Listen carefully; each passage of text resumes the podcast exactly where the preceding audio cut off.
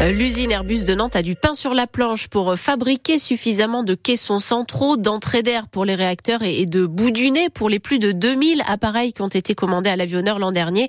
Et pour ça, Airbus recrute 140 personnes l'an dernier pour atteindre les 2500 salariés à Nantes. Et ça va continuer, explique le nouveau directeur du site, Damien Guillon, même si l'avionneur a, du mal lui aussi à trouver du monde. Je pense que c'est un produit qui continue à faire rêver les gens. C'est une marque employeur qui reste euh, vendeur sur lequel il y a des vraies perspectives, on est capable d'accompagner les gens, de les développer et de leur donner une carrière. Ça, je pense que c'est quelque chose qui est reconnu. La vraie difficulté, c'est la barrière. Et quelque part, la barrière, elle est aussi psychologique. On fait un énorme effort pour expliquer aux gens qu'on est capable de les accompagner, que finalement, quand on regarde un petit peu dans nos populations à l'atelier, on a 10% de nos personnels qui sont des gens qui ont été formés pour travailler dans nos ateliers dès le début. Ça veut dire que c'est leur formation initiale. Et puis 90% des gens, c'est des gens qui sont en reconversion. Et donc tout l'enjeu pour nous, il est bien euh, quelque part d'expliquer que ces parcours d'intégration, ces parcours de conversion, c'est quelque chose qu'on sait faire, qu'on sait accompagner pour monter en cadence euh, sur nos différents postes. Et notamment pour faire tourner la nouvelle ligne de production qui est en cours d'installation à l'usine de Nantes. Vous pouvez d'ailleurs la découvrir en image, euh, cette usine sur francebleu.fr à la page Loire-Océan. Un jeune homme de 18 ans est mort dans un accident cette nuit aux Herbiers, une collision avec un poids lourd dans la grande ligne droite qui va vers Vendrennes. Il était incarcéré et en arrêt cardio-respiratoire quand les pompiers sont arrivés. Ils n'ont pas réussi à le sauver malgré plusieurs tentatives. Alors on est déjà le 1er mars, du coup on peut faire euh, le décompte du mois de février. On a eu un mois de février vraiment très très doux. Ouais, chez nous mais aussi partout en France avec euh, plus de 20 degrés certains jours dans le sud, dans les Pyrénées-Orientales et dans l'Hérault notamment. Euh, bilan des courses, Cyril Ardo, on est passé pas loin du record. Avec 3,6 degrés en moyenne au-dessus des normales saisonnières, le mois de février a été en France le deuxième plus chaud de l'histoire, juste derrière février 90 et c'est 4 degrés au-dessus des normales.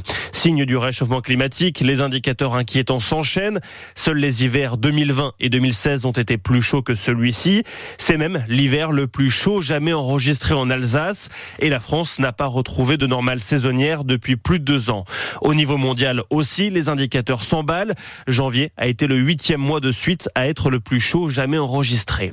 Conséquence de ces températures très douces, peu ou pas de neige à basse et moyenne altitude, mais des précipitations importantes avec des nappes phréatiques souvent gorgées d'eau, à l'exception des Pyrénées-Orientales, de la région Languedoc-Roussillon et de la Corse, déficitaire en termes de pluie. Et ce mois de février a aussi été le, le deuxième le plus doux depuis que les relevés existent à Nantes avec des températures moyennes de 10 degrés 3. Même chose à La Roche-sur-Yon, même si on est un petit peu en dessous, avec là 9 degrés 9.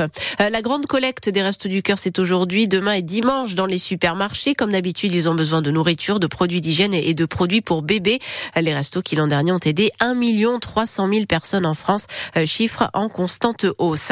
Euh, la grande distribution est désormais obligée de limiter les promotions sur les produits d'hygiène et d'entretien. Ça fait partie des nouveautés du 1er mars. Pas plus de 34% de réduction désormais.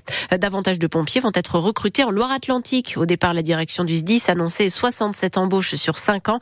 Euh, finalement, ce sera 100, mais c'est toujours insuffisant pour le syndicat Sud, 5 mois après le début du conflit. Les meilleurs archers de France vont s'affronter jusqu'à dimanche au vent d'espace tout près de la Roche-sur-Yon. Oui, pour les championnats de France en salle de tir à l'arc, ils sont en tout 400, dont 8 Vendéens et Vendéennes, Yves-René Tapon. Déjà 5 fois médaille d'or au championnat de France, inscrite à Saint-Gilles-Croix-de-Vie, Pascal Gascoin-Millier espère bien sur ses terres vendéennes retrouver le parfum du podium dans la catégorie tir à 18 mètres poulie. C'est un arc avec euh, des poulies à chaque extrémité pour démultiplier la puissance. On a beaucoup plus de visée. Le tir à l'arc, un sans limite d'âge et très exigeant. Il faut être une guerrière à l'intérieur et à l'extérieur, il faut rester très calme, il faut être en bonne forme et puis surtout avoir un mental d'acier. Et une bonne vue Et une bonne vue, mais la vue, contrairement à ce qu'on peut penser, c'est pas le plus important, c'est le geste. En salle, ce sont des volets de trois flèches